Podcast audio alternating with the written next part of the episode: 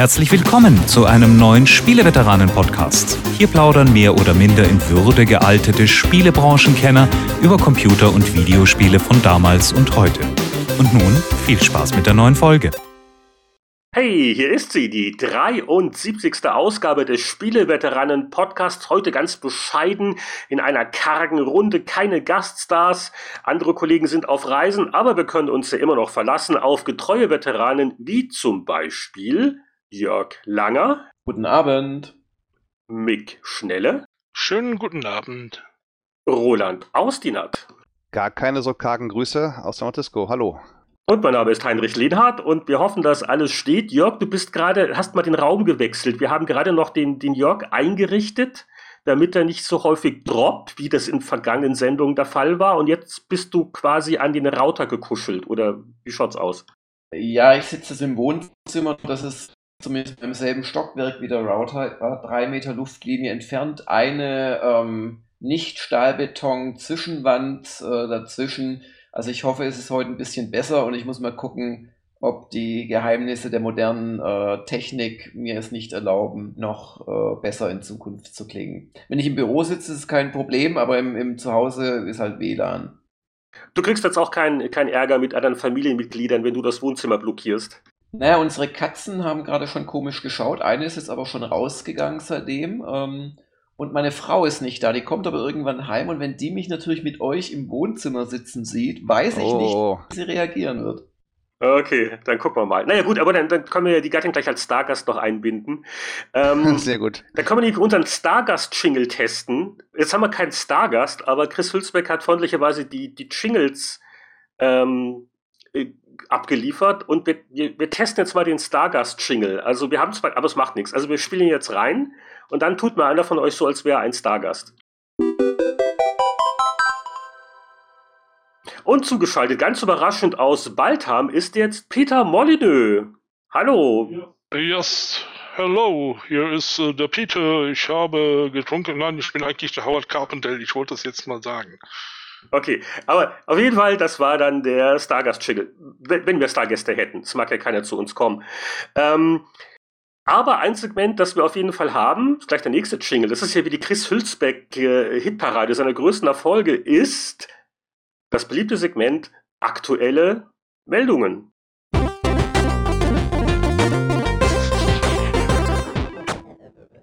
So, ich fange mal an mit einer kurzen Jux-Meldung, die uns allen sicher am Herzen liegt, denn wir waren ja alle mal in der Spielebranche als äh, Medienvertreter unterwegs. Einige halten sich da ja auch noch ganz tapfer. Äh, bis zur Rente sind noch ein paar Jahre. Und äh, es gibt einen äh, ganz putzigen Kickstarter, und zwar der Tim Cheney. Da war mal ganz früher bei US Gold. Äh, dann hat er jahrelang äh, Virgin, wie hießen die, Interactive oder irgend sowas in London geleitet. Und der möchte jetzt finanziert kriegen sein großes Enthüllungsbuch über die wilden Spielejahre von Virgin. Arbeitstitel Sex, Drugs and Video Games. Was sagen wir dazu? Wie viel, wie viel Sex und Drogen sind denn überhaupt nach Deutschland vorgedrungen? Ich habe das nur gelesen und habe mir gedacht, Moment mal, also das, das müsst ihr euch alle für die englische Presse aufgehoben haben. Was gab es denn bei uns für Exzesse? Naja, es gab ja doch immer die englischen Wochen zweimal im Jahr, wenn die Fräuleins von der Insel hier rüberkamen oder überhaupt nach Europa. Hm? Erinnert sich da noch jemand dran? So 93, Erzähl mir mehr, erzähl mir mehr. nee, aber ich meine, Party war mit denen doch immer. Das, das, da kamen ja am einen Tag teilweise zwei oder drei verschiedene und die fragten mal, was machst du abends? Ja, was wir dann gemacht abends? Hat er dann irgendwie in die Häuser gezogen? Ja, mein Gott, München ist groß. Also äh, jetzt nicht das falsch verstehen, sich hier jeden Abend losgezogen, aber mit euch haben die doch garantiert genauso gefragt. Obwohl ihr wart nie dabei. Ich denke mir, wahrscheinlich hast du die, die ganzen Mädels unter den Tisch getrunken, dass die hinterher nicht mehr klar gucken konnten. Und deswegen haben wir die nie gesehen oder so. Wir, wir, wir waren immer sehr beschäftigt, deswegen haben wir auch mehr Hefte verkauft als der Joker. Hehe. ja, Pech gehabt. da habt ihr halt die Hefte verkauft. Äh, ja, aber das okay, aber, aber, aber, aber jetzt, kommen da jetzt noch spannende Sachen hinterher oder seid ihr einfach nur, nur abends ein Essen oder Trinken gegangen? Oder kommen ja, jetzt noch das, das war schon, schon teilweise nach dem Essen gab es dann auch den einen oder anderen Schnaps und dann noch was, und dann ging man irgendwo anders hin. Äh, aber Ja, jetzt, jetzt ja, war das jetzt weiter, nicht irgendwelche, ich werde hier jetzt keine Dings reden und mich um Kopf und Kragen reden, weil die Damen sind wahrscheinlich heute alle verheiratet und so. Ich habe immer so, so diese, diese panischen Dings im Hinterkopf, dass plötzlich einer an der Tür klingelt und meint, er ist Baldy Barney, mein Sohn aus England oder sowas. Oha, der Mick, der alte Schweremütter, hat dann die, die Mädels vernascht hinterher, oder was? Jetzt nicht, das ist ja nur ein Ja, lacht euch nur tot drüber. Ja, ich bin jetzt. Nein, nein, nein, stoppt, haltet Mick hoch- nicht auf. nein, Er, nein, er, er will erzählen. Da muss man ihm Ja, erzählen Red doch, Mick, lassen. wir hören ja alle zu. Wir sind ja, wir sind ja unter Freunden, das hört ja sonst keiner mit. Nee, das mache ich höchstens beim Patreon-Podcast, da hören weniger. Okay, gut, also dann, dann bin vielleicht ich nur so unschuldig und unverdorben, weil, ähm, wie gesagt, also wir, ich, also der, der Tim Cheney, der, der, der kündigt so ein bisschen an nach dem Motto, ha, er hat jetzt den Film Wolf of Wall Street gesehen, das ist alles Kinderkram gegen die Jahre mit Virgin Interactive und was sie nicht alles gemacht haben. Und, äh, und, und ganze, ganze Drogenhändler haben sie beschäftigt, um da die, die Presse oder andere Leute mit, mit weißem Pulver einzudecken, dachte ich mir auch, da muss eine lebhafte Fantasie haben oder ich habe da immer was versäumt. Ja, oder jemand das Pulver für sich alleine behalten. Ich meine, in England geschnupft und, und dann, dann was gut halt, ne? Also es, es gibt schon auch gewisse Erzählungen in die Richtung aus zweiter Hand, ähm, die ich mitbekommen habe, auch im deutschen Spielebusiness. Und Virgin, das waren schon, ja, das traue ich da gerade den englischen Virgin-Mitarbeitern schon zu, dass die da es haben äh, sich gut gehen lassen auf Firmenkosten. Die haben ja eine Zeit lang auch ziemlich Erfolge eingefahren. Und ich weiß schon auch noch von Besuchen, zum Beispiel in der PC Player Redaktion, wo dann, ja, man ein Business Class für jemanden lösen musste, sonst wäre nicht gekommen, um über irgendwelche Geschichten zu reden. Also, ja, aber interessantes Buchprojekt sollte man vielleicht äh, becken, weil das wird bestimmt lustig zu lesen sein, wenn da einer vom Leder zieht. Zum Thema Virgin fällt mir auch noch ein, da hatten nämlich auch mal einen Besuch, Pressefräulein aus England plus Entwickler. Die kamen bei uns vorbei, zeigten ein Spiel, waren dann weg und so einen Tag später riefen die Engländer bei uns an, ob wir wüssten, wo die abgeblieben wären. Die wären irgendwie verschwunden. Und da hat sich hinterher rausgestellt, die haben beide nach dem Besuch bei uns beschlossen, nach irgendwie Italien oder wo zu fahren und da erstmal Urlaub zu machen. Ach, die Ich gute alte Zeit. Namen. Das klingt gut.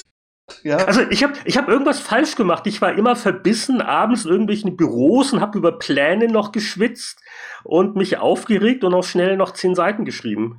Naja, in den Büros habe ich ja auch gesessen, damals mit Mick, dann mit Udo Hoffmann und es gab mal irgendwann, ich glaube, Winter in München immer kalt und so und entweder hat uns mal irgendeine Firma als, als Gag oder Geschenk eine Flasche Stroh rumgegeben oder Udo mitgebracht, aber ich weiß noch schon, wir haben uns dann da immer schon damit aus dem Tee getrunken, äh, gekocht in der Firmenküche und dann hat Udo den Schrank aufgemacht, den Rum rausgeholt und dann haben wir uns dann kräftig Tee mit Rum getrunken und das war dann, ähm, hat dann die, die Artikel nochmal so lustig gemacht. Und wir erinnern uns doch noch alle an die schönen Tuborg-Kalender, oder nicht? Den habe ich nie bekommen, leider. Aber ich, hab, ich weiß, wovon Den, du es gab sprichst. mehrere. Es gab welche in Halbliter und in Drittelliter. Was, was, was? Tuturok-Kalender? Tuborg, nicht Turok, Tuborg? Tuborg. Das Wer- ist wer schön ist dänische Tuborg? Bier. Das waren Adventskalender und die kamen immer mal wieder über die Jahre. Und wie gesagt, einige hatten Halbliter-Dosen drin, die waren ganz schön schwer, die Dinger. Und andere hatten halt Drittel-Liter-Dosen. 12 Kilo lang Adventskalender, so, sagen Ich weiß, dass wir zum, zum, zur Begrüßung einer neuen Kollegin, damals bei der GameStar, äh, einen ganzen Berg von diesen Dosen aufeinandergestellt hatten auf dem Tisch, alle noch verschlossen. Wer hat die geschickt? Oder hat die irgendwie eine, eine Firma geschickt? Firmen. Ich, ich weiß ja, natürlich, das, das waren in Anführungszeichen Weihnachtsgeschenke. Ich weiß aber echt nicht mehr von wem.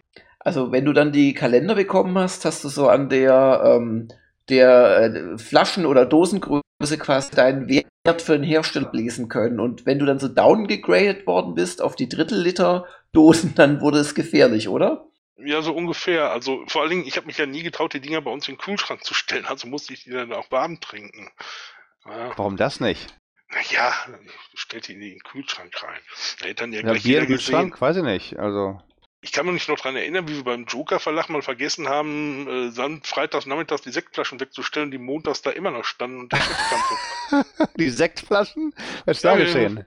Das war immer, immer, es war immer so, freitags so zwischen drei und vier ging Michael Labiner, der Herausgeber und Chefredakteur, so nach Hause ins Wochenende.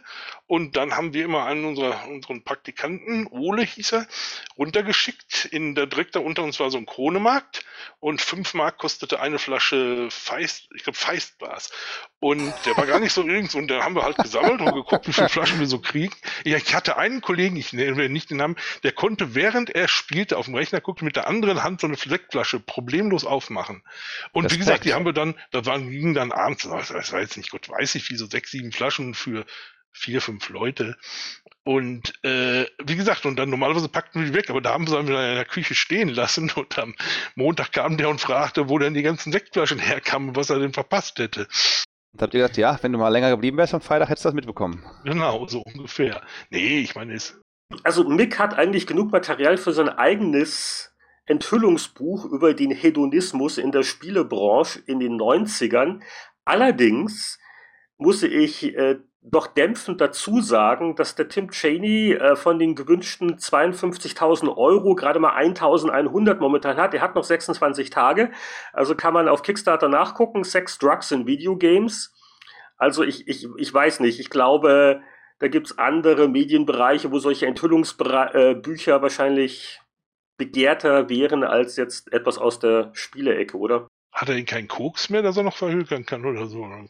Oder er braucht einen neuen Box vielleicht, deswegen schreibt er das Buch jetzt oder will so viel Geld dafür haben. Ähm, äh, weniger heiter oder weniger skandalös sind äh, zwei Geschichten aus dem Nintendo-Dunstkreis, ganz kurz. Das eine, nur, nur erwähnt, ich fand es ganz lustig. Ähm, auf einem Vortrag hat der äh, Game Director von GoldenEye 64, äh, wie heißt er? Hollis? Hat auch einen Vornamen, okay. Hab, Hi, ich jetzt Martin nicht. Hollis. Hello. Sehr gut. Ähm, ähm, hat so ein bisschen Anekdoten erzählt, als sie halt diesen äh, Shooter fürs Nintendo 64 entwickelt hatten. Und wir werden das auf äh, spieleveteran.de verlinken. Äh, und da gab es also Feedback von Miyamoto persönlich. Und äh, für Nintendo war das Spiel ja ziemlicher Kulturschock äh, im Sinne von ah, Gewalt und überhaupt. Und äh, Miyamoto hat ein paar ganz lustige Vorschläge gemacht, die zum Glück nicht alle umgesetzt worden sind. Unter anderem, äh, dass sich das Spiel so tragisch anfühlt mit dem ganzen Töten, hat er vorgeschlagen, dass es doch nett wäre, wenn am Ende einer Partie man äh, seine Gegner im Krankenhaus besucht und mit ihnen die Hände zu schütteln. ja, kann man machen. Genau. Und da gibt's noch so ein paar, paar Anekdoten mehr. Ähm, äh, ganz lustig, wenn man sich heute so Ego-Shooter ansieht äh, und so die, die, der raue Ton in mancher Community.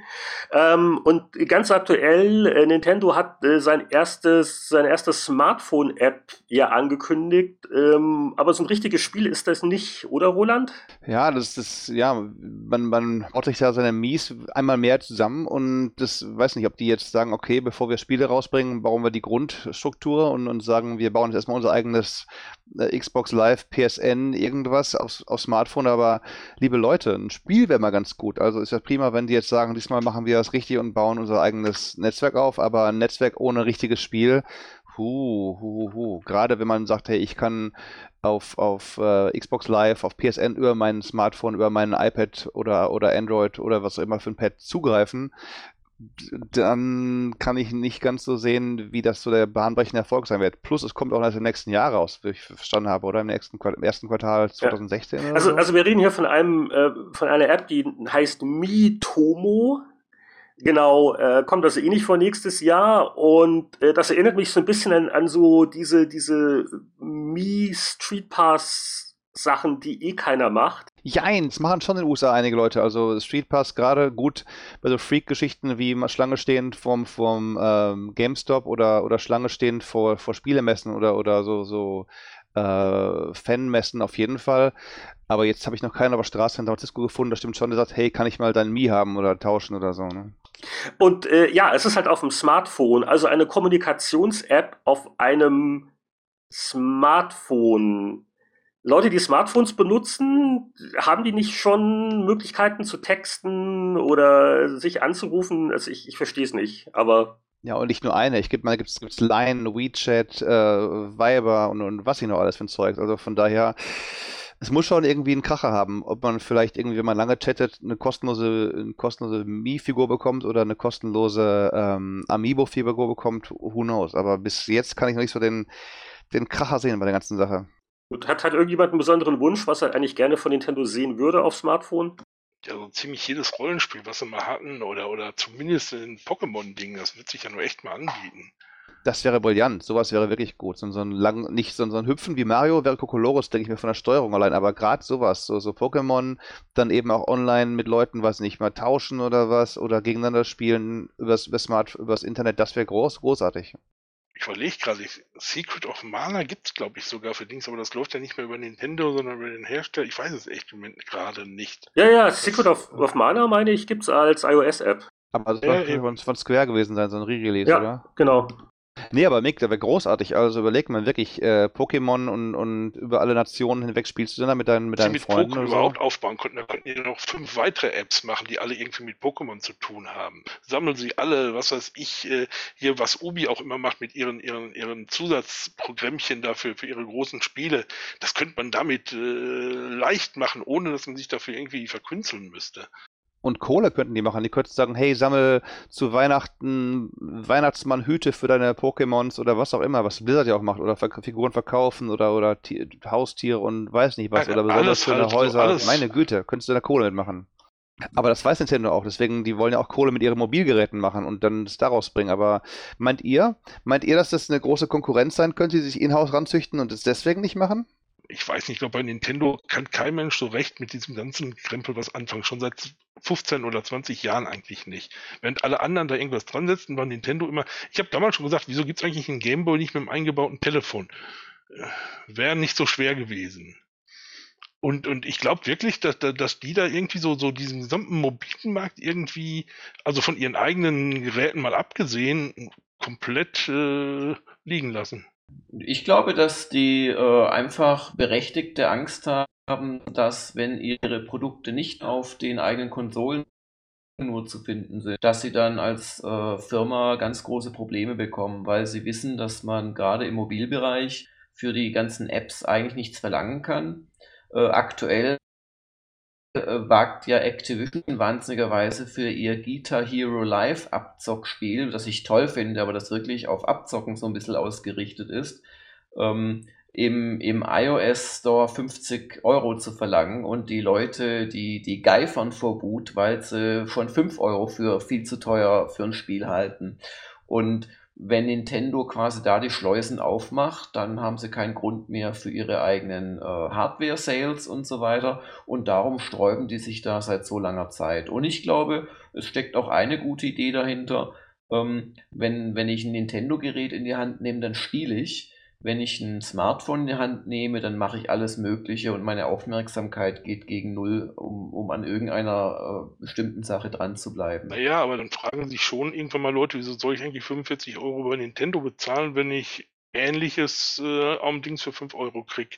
Also ich könnte mir vorstellen, so nach und nach kaufen weniger Leute irgendwelche Gameboy, wie auch immer genannten Geräte von Nintendo. Das könnte ich mir wenn die halt nicht aufpassen. Da verweise ich so ein bisschen aber auch an, auf meine neueste Kolumne auf Gamers Global, keine Schleichwerbung, dass du eben mit dem Smartphone auch bei vielen Free-to-Play oder, oder äh, zusätzlichen Kaufspielen immer online sein musst. Beim Gameboy, das Ding schmeiße ich an und spiele damit. Ob ich in, in der U-Bahn sitze oder ob ich in, im Flugzeug sitze, das Ding läuft eigentlich. Und viele Eltern, die ich kenne, oder meine, meine Cousine auch, die sagt, hey, meine Kinder, die haben, als sie kleiner waren, noch kein Telefon bekommen sondern eben einen Gameboy, den kannst du mal fallen lassen, dann bricht nicht gleich das Display auseinander und so. Also da hat er schon noch die Berechtigung, würde ich sagen. Ja, aber ob nicht, du sagst, gerade wenn die ein bisschen älter werden, sagen, spätestens wenn sie 13 sind oder 12, haben sie so ein Ding.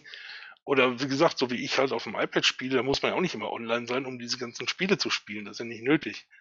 Finde ich mal spannend zu sehen, ob Nintendo nochmal wieder den Erfolg wiederholen kann vom, vom äh, DS, 3DS und wie sie alle heißen mögen. Und ich fand es interessant, dass jetzt schon die ersten Entwicklungskits rausgehen fürs NX, was die ja im nächsten Jahr erst rausbringen wollen. Also Nintendo wagt es nochmal und sagt, okay, hier kommt unser nächstes Heimspielsystem. Alle haben Knebelverträge unterschrieben, dass sie nichts verraten dürfen, aber wo wir jetzt unterhalten und wo ihr gerade alle zuhört, arbeiten schon Spielstudios an den Spielen fürs nächste Nintendo Heimsystem. Das finde ich eine spannende Angelegenheit. Apropos Heimsystem, wenn jemand noch eine Frage hat zum Thema Steam Machines, ähm, Oh, was ganz ja. anderes, ähm, Jede da, Menge. Da gab es äh, äh, bisschen Vorab-Hardware von Valve und ich war auch mal ein Stündchen im Studio und man konnte ein bisschen Fragen stellen. Äh, und das ist ja ein doch erstaunlich komplexes Thema, weil es, äh, es, es Steam Machines ist ja zum einen so ein Standard für Wohnzimmer-PCs, der aber sehr, sehr lose ist, also ähnlich wie man das von PC ja kennt. Ähm, gibt es zwar gewisse Mindestanforderungen, aber es ist jetzt nicht wie bei Konsolen, dass in jeder Steam Machine dieselbe Hardware drin wäre. Also es sind wirklich Wohnzimmer-PCs. Und dann gibt's davon äh, separat, äh, kann man ja auch kaufen, den Controller von Valve. Und dann gibt's ja sogar auch noch äh, ein Kästchen, das Steam Link, das äh, nichts anderes macht, außer zu streamen. Also wenn ich schon mein PC habe und ich kann ja auf jedem PC auch die äh, dieses äh, Benutzeroberfläche laufen lassen von Steam, dieser Big Big Picture. Picture Mode, genau. Äh, dann kann ich also theoretisch ähm, kann ich von meinem PC Spiele auf die aufs Wohnzimmer streamen. Da muss ich dann keine St äh, Steam Machine kaufen. Da reicht dann dieses 55 Euro Kästchen plus, glaube auch nochmal 50 Euro für den Controller. Was allerdings äh, nur wirklich äh, gut funktioniert, wenn alles verkabelt ist. Also ich habe es auf WLAN ausprobiert und das war nicht lustig.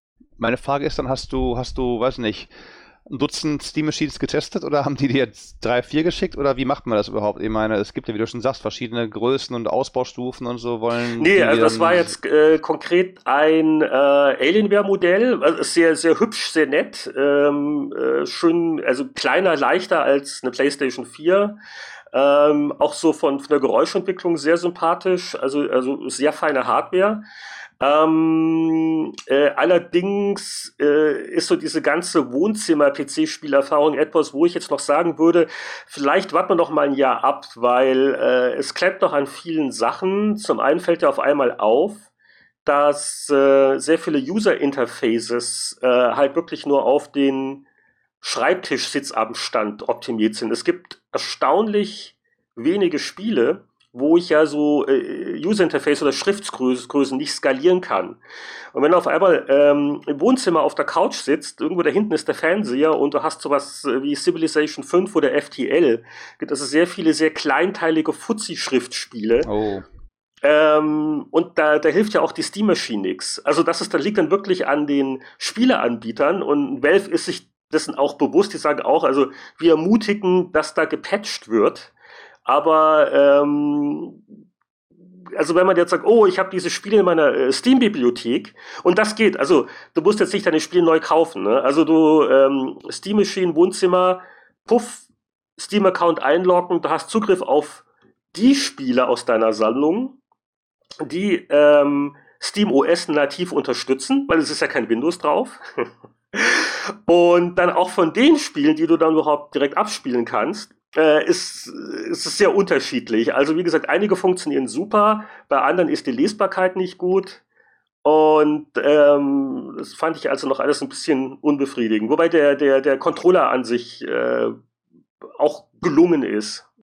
Oh, sag mal, den habe ich, habe ich in den Händen gehabt auf einer GDC mal mit den komischen, den komischen Touchpads. Wie laufen die denn wirklich in der, in der, in der Praxistest? Den fand ich damals nicht so dolle. Ja, ja, äh, funktioniert. Also es ist ein Ersatz für Maus und Tastatur, äh, kein hundertprozentiger. Also ähm, das, das große Problem mit dem Wohnzimmer ist ja, ich sitze auf der Couch und äh, wie, wie mache ich die ganzen Eingaben? Du willst ja nicht wirklich äh, eine Tastatur immer rumbalancieren und wo ruht die Maus und, und überhaupt. Ähm, und äh, ja, also der Controller ist wirklich sehr flexibel. Ich kann also wirklich, also auch reine Mausspiele damit ordentlich bedienen.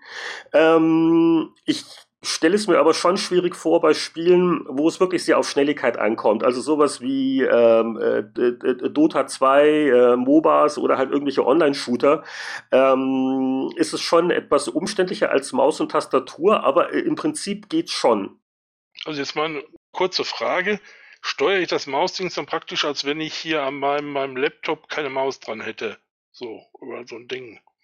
Ja, genau. Also du hast, äh, du hast da, wo bei einem normalen Controller diese beiden Sticks sind, hast du halt diese beiden äh, äh Trackpad, äh, Touchpad-Flächen, wo jeden Daumen drauf ruht. Das finde ich am Laptop schon grauenhaft. Ganz ehrlich, damit habe ich noch nie ein Spiel Nee, es ist, es ist besser. Können. Also äh, es hat, ähm, äh, es ist wirklich recht angenehm und du hast halt dieses, dieses, dieses haptische Feedback. Also es, es, es, es fühlt, es ist wirklich schwer zu beschreiben. Es, es, es fühlt sich äh, recht gut an und du kannst auch wählen zwischen Maus- und Trackball-Modus und so weiter und so fort und du kannst auch wirklich für jedes Spiel das alles konfigurieren.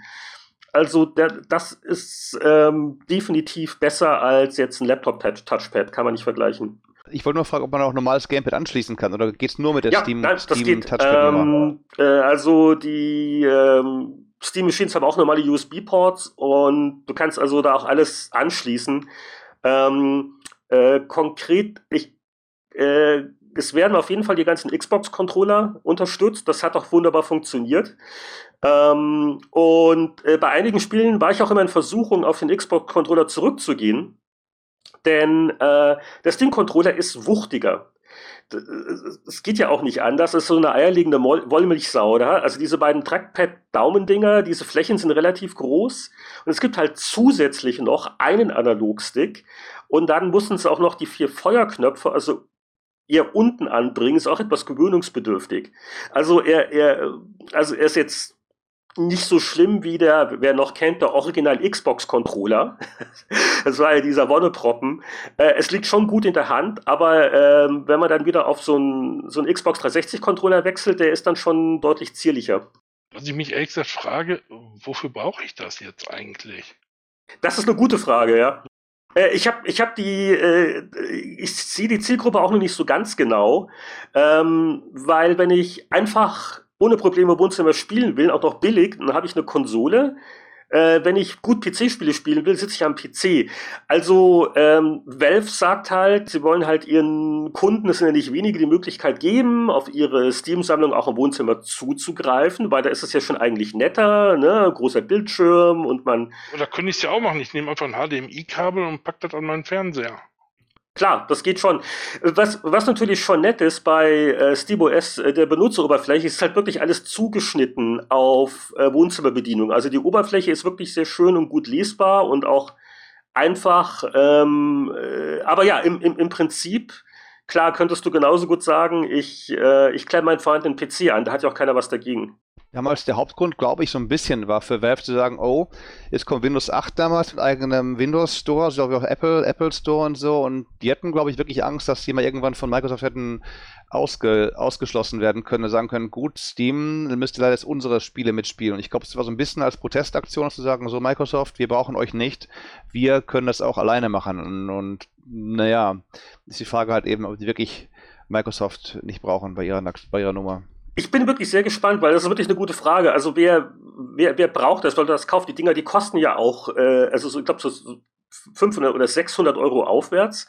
Ähm, also äh, würde ich jetzt auch vielleicht lieber eine neue Grafikkarte für meinen PC kaufen und äh, ich, ich, ich weiß es nicht. Ich bin sehr gespannt.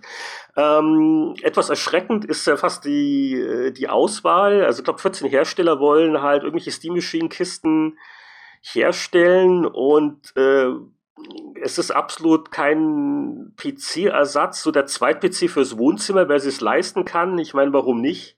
Kann man den das Ding erweitern? Kann man da irgendwie neue Karten reinstecken? Weil das ist ja auch ein Kernding beim PC, den kannst du aufrüsten. Aber Steam-Maschinen kann Teilweise ich Teilweise ja, ja. Also du kannst konkret das Alienware-Ding kannst du aufschrauben äh, du kommst an äh, Speicher ganz gut ran. CPU soll man auch austauschen können. Ich habe es nicht selber ausprobiert, ich bin nicht lebensmüde. Ähm, äh, Festplatte natürlich, wenn jemand dann SSD-Laufwerk will, das geht wohl auch. Schwieriger stelle ich mir das mit äh, den Grafikkarten vor. Die haben halt, damit das schön in das kleine Gehäuse passt, so, ein so ein Spezialding von Nvidia. Du kannst aber jetzt nicht irgendeine PC-Grafikkarte nehmen, die passt schon rein physisch nicht rein. Ah. Also es ist eine eingeschränkte Aufrüstmöglichkeit. Jetzt kann es natürlich sein, von den anderen Anbietern, ich bin jetzt auch, habe jetzt nicht alles äh, genau studiert und gesehen, da gibt es teilweise auch schweineteure, auch teilweise größere Modelle. Die sind dann vielleicht flexibler. Also das ist halt sehr, ne, gibt es so in allen Größen und Formen und äh, Konfigurationsmöglichkeiten. Wahrscheinlich sind die meisten aktuellen Grafikkarten schon größer als die ganze Steam-Maschine, oder? Ja, ja. Auch Hitzeentwicklung. Ich meine, das Ding ist relativ kompakt gebaut. Wenn ich dann einer drin habe, die irgendwie zwei, drei Stromleitungen braucht und, und da so viel bläst wie ein Föhn, hm. Also es ist, äh, wie gesagt, es ist eine eingeschränkte Aufrüstmöglichkeit, je nach Modell, also gerade Grafikkarte mh, eher schwierig. Und ja, auch, auch da, es ist so ein nicht Fisch, nicht, Fisch, nicht Fleisch äh, Ding. Und ich bin wirklich gespannt, wie das angenommen wird vom Markt. Hängt natürlich auch viel davon ab, wie wird das unterstützt von neuen Spielen. Also ein Beispiel zum Beispiel, wo sie sagen, hier ähm, gab es eine kleine Demo, hier Just Cause 3 kommt ja bald raus. Die unterstützen von vorne weg zum Beispiel den Controller richtig, dass da also wirklich, ähm, also so quasi so mit, mit rechts ist es dann eher die Mauspräzision. Was den Nachteil hat, dass es dann auch wieder anspruchsvoller ist, weil die normale Gamepad-Controller-Steuerung mit den Zielhilfen gewöhnt man sich ja auch ganz gut dran. Ähm, äh, also es ist, es ist interessant, aber ich äh, bin immer noch ein bisschen skeptisch nach dem Motto, wer, wer, wer, wer braucht das? Jörg, wünschst du dir zu Weihnachten eine Steam Machine zum Beispiel? Also, das kann ich mir natürlich gar nicht leisten, aber im Prinzip hast du schon meine Befürchtungen so ein bisschen zusammengefasst. Ich, ich mag die Idee, äh, einfach vom Sofa aus mit einem Gamepad zu spielen. Überhaupt kein Problem.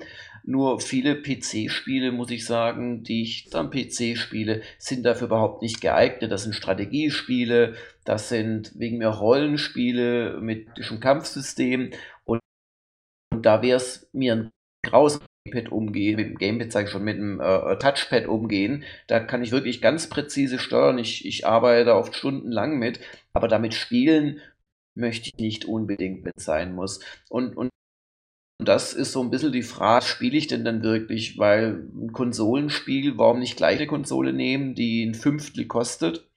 Und ja, will man dann wirklich ein, ein, ein was hatten wir letztes Mal? Äh, Star Citizen dann tatsächlich mit einem Gamepad spielen, wo man doch sich seit fünf Jahren darauf gefreut hat und sich schon in teuren Fleißigen gestellt hat. Also ich sehe auch nicht so ganz ähm, die, die Zielgruppe dafür. Aber mein Gott, wem es Spaß macht oder wer in Richtung Entertainment Center gehen möchte, äh, warum nicht? Und was du auch gesagt hast, Heinrich, fand ich ein sehr überzeugendes Argument. Man will ja dann, selbst wenn man sein Lab problemlos irgendwie an PC anschließen. Man will dann doch nicht mit Tastatur rumhantieren. Man will dann ein Gerät haben, auf dem man ein bisschen rumwischt. Und ich bin sicher, mit dem Steam-Controller kann man doch bestimmt dann auch, weiß nicht, so Fernsehfunktionen könnte man auch nutzen, oder? Da braucht es dann nur die entsprechende Software für. Also ich glaube, so ein Ding ist eine fantastische Geldanlage. Man kauft jetzt einen, packt ihn nicht aus, lässt ihn 20 Jahre liegen, niemand hat das Ding dann mehr und dann ist er richtig cool.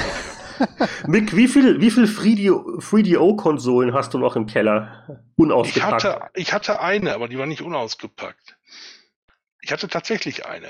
Aber Heinrich, das war also schon eine Frage. Also kann man damit also aller Xbox auch andere Sachen machen, außer Steam-Spiele spielen? Also ein bisschen im Internet surfen, Fernseh, App laden? Ja, also du hast einen ähm, eingebauten, sehr schön eingebauten Webbrowser. Da ist auch auf der Benutzeroberfläche, also eine Controller-Taste auch damit belegt. Also egal, wo du gerade bist, in welchem Menü, plopp, und dein Browser geht auf. Der funktioniert sehr schön und über den Browser kannst du auch dann Netflix oder äh, also Audio bei mir, Musikstreaming-Dienste über die Webseitenversion aufrufen, was ah. es jetzt ah. noch nicht gibt, aber irgendwann vielleicht mal geben soll, weil das habe ich auch mal immer nachgefragt, sind halt Apps. Also, äh, also Stand jetzt der Beta, weil die Dinger kommen ja erst am 10. November raus, kann sich ja alles noch ändern, aber Stand in der Beta war, äh, es gibt jetzt keine eigenen Apps, aber es geht eigentlich ziemlich gut über den Browser, die, äh, diese Dienste anzusteuern. Hier ist meine Preisfrage. Würdest du jemandem wie jetzt, weiß nicht, deinen Eltern oder so oder Leuten, die mit, mit Technik nichts zu tun haben, lieber eine, eine Konsole, weiß nicht, PS4, Xbox One schenken oder eine Steam Machine? absolut eine Konsole. Also für, für Einsteiger oder jemand, der noch nichts im Wohnzimmer zum Spielen hat, äh, wirklich die Konsole. Äh, mhm. Gerade auch, weil stressfreier, alles läuft. Ich muss mir nicht Sorgen machen um die Konfiguration. Äh, hat das jetzt 4 oder 8 Gigabyte? Äh, wie ist die Performance? Ähm, Konsole ist da einfach äh, stressfreier und vor allen Dingen äh, das User Interface in jedem Spiel ist wirklich auf Wohnzimmernutzung ausgelegt und ich muss nicht irgendwie aufstehen und näher an den Fernseher gehen, damit ich den Text lesen kann. Oder ich muss mir einen größeren Fernseher kaufen. Das war natürlich auch eine gute Ausrede.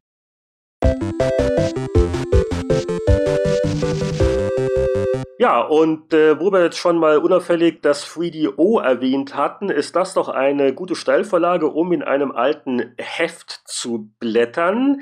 Äh, wir bewegen uns mal wieder so etwa 20 Jahre zurück und da haben wir noch ein bisschen gegrübelt. PC Player, immer gut, 11 oder 12,95. Und Mick meinte dann, nee, also die 12 hatte schon ein paar interessantere Spieletests, obwohl die 11 hatte ein Eishockey-Titelbild. Eishockey-Titelbilder laufen ja aber besonders gut, oder Jörg? Da hast du ja auch mal Erfahrungen noch mit GameStar gesammelt. ja, wir haben das im, im, zweiten, im zweiten Heft überhaupt haben wir das probiert. Und ähm, ja, und nie wieder. Und es war auch das schlecht verkaufteste Heft ever. Also die zweite Ausgabe. Und deswegen dann lieber ein paar äh, krachende Autos. Das ist nämlich bei der PC Player 1295 zu sehen. Und äh, da waren offensichtlich Rennspiele ein großes Thema. Wie, wie hieß denn Bleifuß im Original Screamer, oder? Ja. Ja. Das weiß ich noch. Das war so eines der ersten oder der wenigen Spiele, wo wirklich der Name komplett eingedeutscht worden ist, weil es hätte sonst keinen Sinn gemacht. Also ich meine, Screamer, Bleifuß, Warum nicht? Das wäre ähnlich wie dann auch äh, Full Throttle, wo man sich ja Sorgen gemacht hat, das wird als Volltrottel missverstanden. Und das hieß dann halt Vollgas, glaube ich, in Deutschland. Vor allen Dingen, weil bei Bleifuß die Entwickler, das waren ja Italiener, perfekt Deutsch sprachen. Das wusste ich mal nicht, als ich da angerufen hatte. Da hatte ich unsere Assistentin neben uns stehen, die perfekt Italienisch sprach. Und der meinte, ja, er hat irgendwie ein paar Jahre bei Ford am Band gearbeitet oder bei Opel oder irgendwie so. Herrlich. perfektes Deutsch. War das nicht sogar ein Virgin-Spiel, wo wir gerade vorhin über Tim Cheneys äh, Skandal Ja. Okay, aber da fällt dir jetzt nichts ein, dass irgendwie da für die äh, für die Bleifuß-Preview gab es nicht ein Porsche äh, geschenkt oder so. Und die Mädels kamen in Porsche eingeflogen aus England. Die reden doch nicht nochmal um Kopf und Kragen. Und äh, das war jedenfalls die Titelstory. Äh, Hat mir da eine Preview oder ein Test? Also, aber Bleifuß war eine Preview, genau. Wow, eine Seite Preview und dafür gibt es ein Titelbild. Ähm, äh, Bleifuß war auch gar nicht schlecht. Das war so ein bisschen, äh, damals war ja gerade Ridge Racer in aller Munde. Die Playstation kam ja auch raus. Und das hatten wir nicht am PC, aber äh, Bleifuß so als Action-Rennspiel, das habe ich noch ganz gut in Erinnerung. Das sah super aus vor allen Dingen zu seiner Zeit. Und es hatte natürlich diesen Gummibandmodus drin. Also wenn die dir wegfuhren, mhm. dann wurdest du schneller. Das merkte man nicht gleich, aber irgendwann merkt man es doch. Aber es war einfach toll. Also Bleifuß habe ich, ich glaube, das habe ich sogar getestet damals. Kann das sein? Oder war es Bleifuß 2? Ich bin mir nicht sicher. Äh, aber auf jeden Fall, das hat, das hat einen Heiden Spaß gemacht. Das muss man echt mal sagen. Du brauchst allerdings auch schon etwas kräftigeren Rechner zu seiner Zeit. Da hast du dann dein Pentium 60 gebraucht, oder? Ach, das weiß ich. Ich hatte, glaube ich, ein Pentium 90 im Büro stehen. Das kann schon sein. Meine Güte, schnelle Maschine. Ja, da warst du mir doch gegenüber gesessen. Warst du schon bei der Player? Also hier war ich noch nicht, aber ich glaube, es war Bleifuß 2, was ich, da war ich bei der Player schon. Auf jeden okay, Fall. weil ich wollte sagen, bei der, bei der, in dem Jahr war ich noch, noch mit Moni und Henrik in einem Zimmer, nicht mit dir. Das war noch ein paar Jahre später. Ja, genau, das ist richtig. Und vor allem, das weiß ich noch, das war das Jahr, wo, wo, wir, wo ich Bleifuß 2 getestet habe und plötzlich im Test oder, oder in, in der Vorabdings ein Goldplayer drin war, der da gar nicht reingehört und der dann irgendwie noch mit vom Schwarzfilm abgekratzt wurde oder so, damit er nicht im Heft rauden kann. Meine Güte.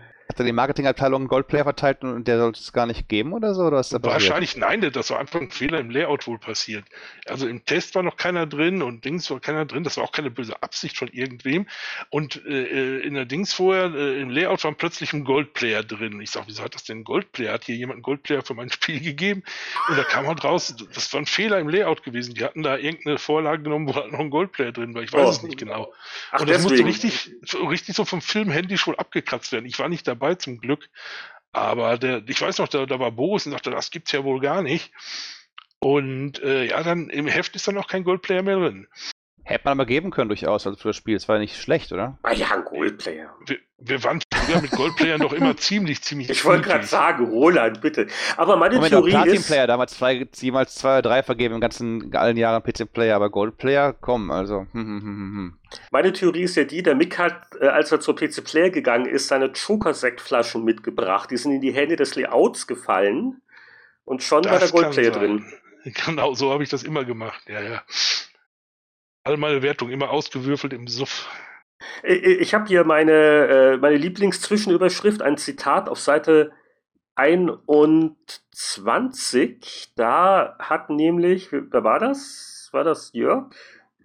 Der hat nämlich ein äh, Comet Conquer Interview gemacht mit dem Ed Castillo.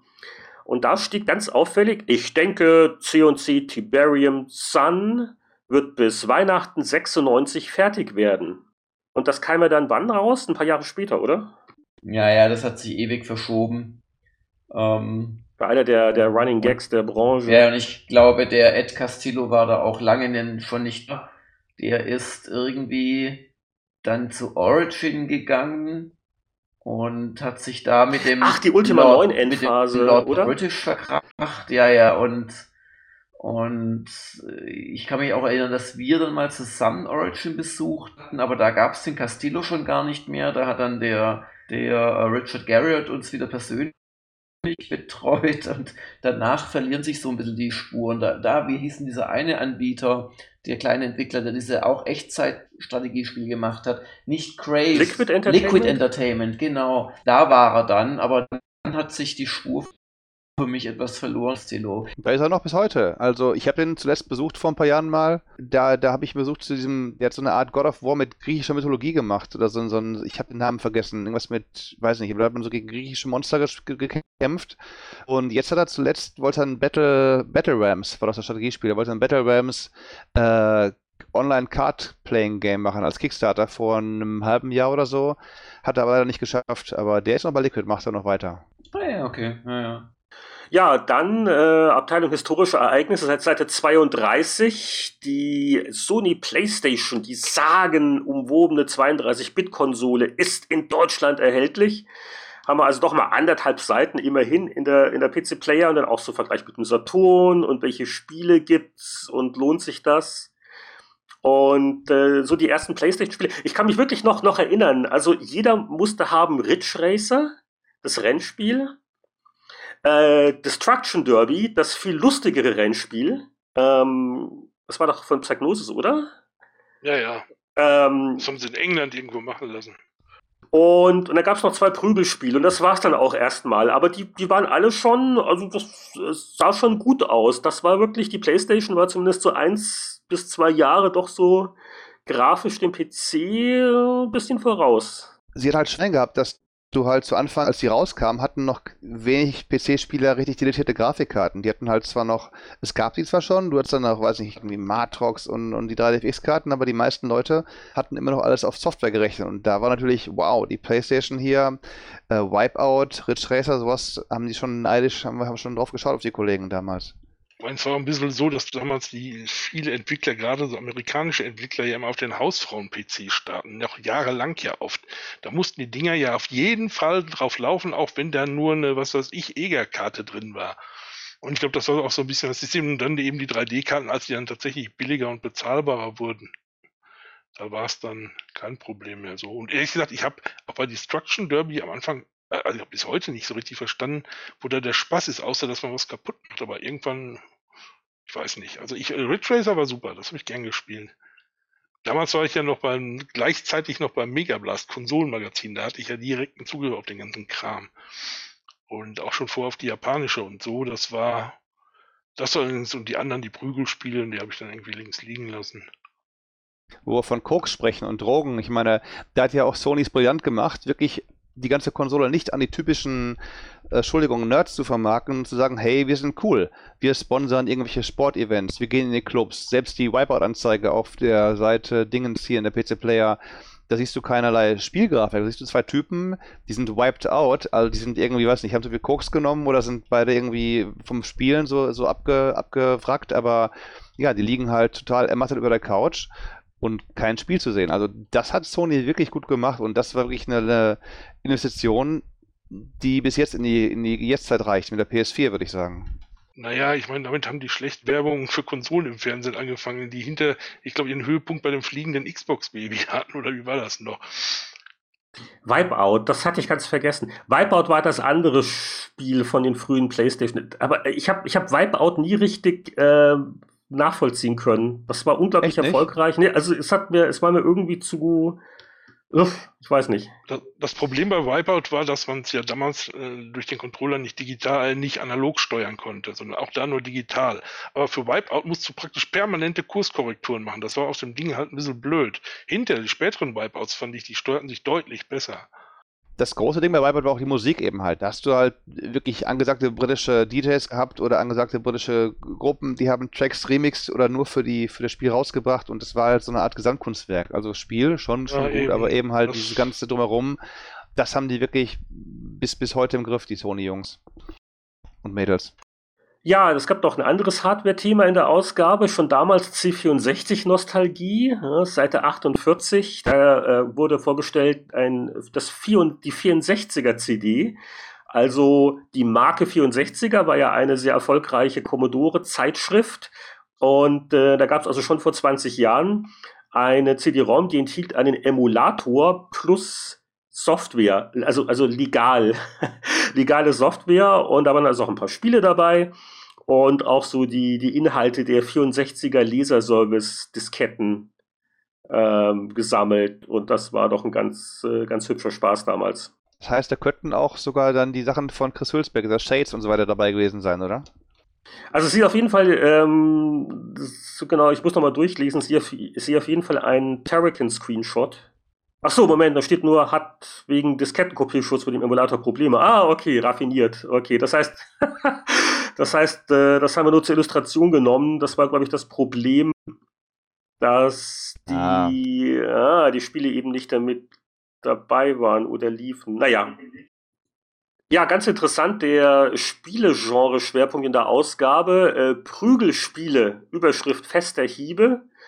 Ähm, Prügelspiele am PC sind ja eine seltene Erscheinung geworden, aber damals haben wir da mehrere Seiten vollgekriegt tolles Aufmacherfoto mit, äh, mit dem Kollegen Stangl und der Kollegin Stoschek, die da mit Gitarre und Fußkanten äh, sehr überzeugende Kampfposen einnehmen. Ja, Monika war doch irgendwie auch Judo oder Jiu-Jitsu oder irgendwie sowas. Ja, ich meine schon. Die kannte sich aus. Das sind aber jetzt alles Namen, an die erinnere ich mich auch nicht wirklich. Battle Beast. Hä? Doch, das sagt mir, da klingelt ganz dunkel was. Ich kann aber nicht direkt was damit anfangen. One Must Fall. Primal Rage. Primal Rage kenne ich nur, das waren, das waren so Saurier, da musste man sich irgendwie, oder so, so Monster mit, mit prügeln und die hatten dann Special Moves, da hat dann der eine oder anderen irgendwie angekotzt oder sowas halt dann da. Also ganz bizarres Spiel. Das gab es auch für Playstation, das mag eine Umsetzung gewesen sein. Also Primal Rage, ähm, ja, wenn ich mich nicht ganz vertue. Also ich glaube, wir könnten echt zusammenfassen, die, die, die, die, die hohe Kunst des Prügelspiels fand auf dem PC eigentlich nicht statt, oder? Aber äh, mit dabei, an das erinnere ich mich noch, eines der schlimmsten Spiele aller Zeiten, Rise of the Robots von Mirage. Oh, das war vorher riesig angekündigt. Was ein jahrelanger Hype. was es gab. Oh, die Grafik gerendert. Sogar Titelbild auf Edge gewesen damals, die dann in Sack und Asche sich gekleidet haben. Da gab es die Köln-Messe, glaube ich, noch, oder? Also die alte. Ja. Und für den Amiga war das riesig. Ich weiß noch, Amiga Joker, das Thema überhaupt. Und als die dann zurückkamen, die Kollegen von der Messe und meinten, naja, es war, sah ganz nett aus. Das war wohl alles. Also spielerisch war das wohl. Ich selber habe es nie gemacht. Ja, die, die Steuerung war eine Katastrophe. Und auch die Grafik sah nicht wirklich gut. Also, äh, ich glaube, der Hype kam halt da, dass der halt auch auf Standbildern, oh, guck mal hier, alle Figuren gerendert und unglaublich. Und ich glaube, auf dem Standbild sah es noch ganz gut aus, aber dann animiert war das ja zum Wegwerfen. Erlebte Historie, aber ein paar Seiten weiter, hat Jörg geschrieben, ein Test, Heroes of Might and Magic 1, nicht 8 yeah. oder 9 oder wo die gerade sein mögen, und ihm immerhin 75 verteilt. Ja, also ich war schon immer kritisch bei Spielen, die ich selbst liebe. Äh, teilweise habe ich es dann vergessen und dann kam Ultima 9 Jubelwertungen bei raus. Aber ähm, das Heroes 7 war schon nicht schlecht. Was ich damals äh, kritisiert habe, hat die Serie aber heute noch. Die taktischen Kämpfe sind halt nicht so die allerschlausten zum Beispiel. Also ja, das hat die Serie bis heute nicht besser hingekriegt so richtig. Kurzem kam ja das neueste Heroes raus und auch da hast du halt wieder dieses alte Prinzip, dass eine Figur für wahlweise einen Bauern oder 100.000 steht. Und wenn du 100.000 Bauern hast, machen die natürlich unglaublich Schaden auf einen Schlag. Und dann ist es egal, wenn denen zehn äh, Goldphönixe gegenüberstehen. Aber ich habe auch gelobt schon damals, wie viel Spaß es einfach macht, ähm, ja, in, in den ja auf Runden begrenzten Zügen oder auf Aktionspunkten begrenzten Zügen Schätze einzusammeln, noch einen Gegner anzugreifen, noch eine Mine einzunehmen. Und auch das hat sich bis heute erhalten. Also ich, ich mag die Serie. Also hat sich in 20 Jahren gar nicht so viel geändert. Ja, die Grafik. Und sie haben schon Feinheiten dazu gemacht. Und Skill-Trees und hier und da und die Erzählungen sind komplexer geworden. Aber also im Wesentlichen ist es noch das Prinzip wie vor 20 Jahren. Wie kann man denn die 1000 Soldaten lösen? Ich meine, du kannst ja dann keinen Dynasty Warrior reinbringen, wo du wirklich die alle siehst und nicht durchschnetzeln oder wie oder oder Total War. Gibt es da eine Lösung, die du dir vorstellen könntest? Wie meinst du jetzt für die Serie oder? dass ja, dass du sagst, Mensch, du hast einen Soldaten, der steht für tausend Soldaten, aber du siehst dann eben nicht die ganzen Armeen da und so weiter halt. Wie, wie, wie kann man ja, das gut, vielleicht das in den Griff kriegen? Das ist einfach deren Spielprinzip, die wollen das so haben. Also die haben schlichtweg äh, quasi eine Figur auf dem Spielfeld ist im Prinzip nur ein, ein, ein, Container für beliebig viele Figuren, also tatsächliche. Oder du siehst es andersrum, dass die einzelnen Soldaten oder Monstren, die du da steuerst, in Wahrheit halt nur die Lebenspunkte dieser einen Einheit sind. Also egal, wie du es dir anguckst. Und das machen natürlich andere Spiele schon seit 30 Jahren anders. Die teilen die in verschiedene Blöcke auf und, und stellen zumindest, keine Ahnung, 20 äh, kleine Soldaten da, die dann eine Brigade oder was auch immer ergeben. Aber es sind viele andere Spiele einen anderen Weg gegangen. Aber das ist auch so eine Eigenheit von Heroes und den direkten Klonen. Das, das muss man halt so in Kauf nehmen, wenn man ja, ich stolper hier gerade noch über Perlen der Werbung. Seite 89, Caribbean oh, ja. Disaster. Wer, wer war nochmal Ron Williams? CD-ROM-Version mit der Stimme von Radio Ron Williams. War das irgendein Fernsehmoderator oder ein DJ? Das, das war so ein Amerikaner. Ja, ja, gut, aber, aber das äh, alleine reicht ja nicht. Da muss ja schon. Nee, der, der, der, der, war aber in Deutschland ziemlich bekannt zu der Zeit. Was heißt, im Fernsehen tauchte der, was weiß ich, so ziemlich an jeder Ecke auf. Der hat übrigens auch in der ersten Version von, von ähm, ach, wie heißt das jetzt noch, äh, diese Disney-Film mit dem rothaarigen Mädchen. Äh, ähm, Ariel, die Meerjungfrau? Ariel, genau, in ah, der ersten ja. Version, in, in falsch, in der zweiten äh, synchronisierten Version hat der den Sebastian, also den, die, die, die Krabbe da gesprochen so bekannt war er dann schon zu der Zeit. Also den fand man ja in allen Fernsehsendern, wo man ihn nicht sehen wollte. Also der, der war total nervig. Also es war niemand. War das irgendwie der Bill Ramsey der 90er oder was? Oder? Nee, äh, Bill Ramsey hat ja noch zumindest gesungen. Also so Dings, also bei, bei Ariel hat der Dings auch gesungen, aber generell war der halt eher so der Moderator-Typ der, wie gesagt, alles wegmoderierte und, äh, wie gesagt, völlig nervig war. War der mal aus irgendwelchen US-Militärsendern US hergekommen oder wo er kann? Keine Ahnung, wo der herkam. Ich könnte mir schon vorstellen, der hatte so einen leicht amerikanischen Akzent noch, dass der auch so irgendwie aus dem GI-Fundus da irgendwie hier geblieben war. Weil der ist ja auch nicht mehr der Jüngste, der müsste bestimmt auch 70 oder so sein. Ich weiß es nicht. Also das war ist echt schon etliche Jahre jetzt her. Und was er heute macht, weiß ich beim besten Willen nicht. Ja, du, du kannst ja mal deine Kontakte in der äh, Musikszene mal spielen lassen und das mal rauskriegen. Können wir mal als Gast genau, mal Genau, der Ron und ich, wir beiden. Damals mit den englischen Mädchen, ich weiß. Der lebt noch, sagt Wikipedia. Das ist 73 Jahre alt, geboren in, Oak, geboren in Oakland, hier um die Ecke von mir. Und Filme, hat er, Filme hat er gespielt in Kondom des Grauens. Sagt mir jetzt aber nicht, dieser, dieser Film, wenn er sagt. Auf jeden Fall, vor 20 Jahren war er offensichtlich eine ausreichend große Nummer, um Caribbean Disaster, ach, ein Spiel, das mich auch nicht mehr so richtig erinnern kann, bewerben kann. Ähm, äh, Spieleteil ganz kurz nur erwähnt, dass es drin ist Worms, das erste Worms, auch schon 20 Jahre her, strenge 69, wie sich das für PC-Player gehört. Ähm, wahrscheinlich, weil das ähm, für Solospieler nicht ganz so spannend war, was immer der Lehnhalter geschrieben hat. Aber äh, ganz wichtig, das hat sich Mick gewünscht, er möchte gerne einen Spieletest mit Jörg ausdiskutieren. Cäsar 2, 76. Was so hoch, das ist viel zu hoch. Viel also ich hätte dem maximal 69 gegeben. Du willst mir doch zustimmen, Mick, oder? Also bitte, das war das erste Mal, dass Impressions ein gutes Spiel gemacht hat. Die hatten davor ja wirklich nur Murks. Cäsar 1 war ja eine Katastrophe. Und da gab es auch dann damals noch dieses, das, das Kampfsystem als zweites Spiel. Ich weiß gar nicht, Cohort hieß das, glaube ich, oder so ähnlich. Totaler Müll.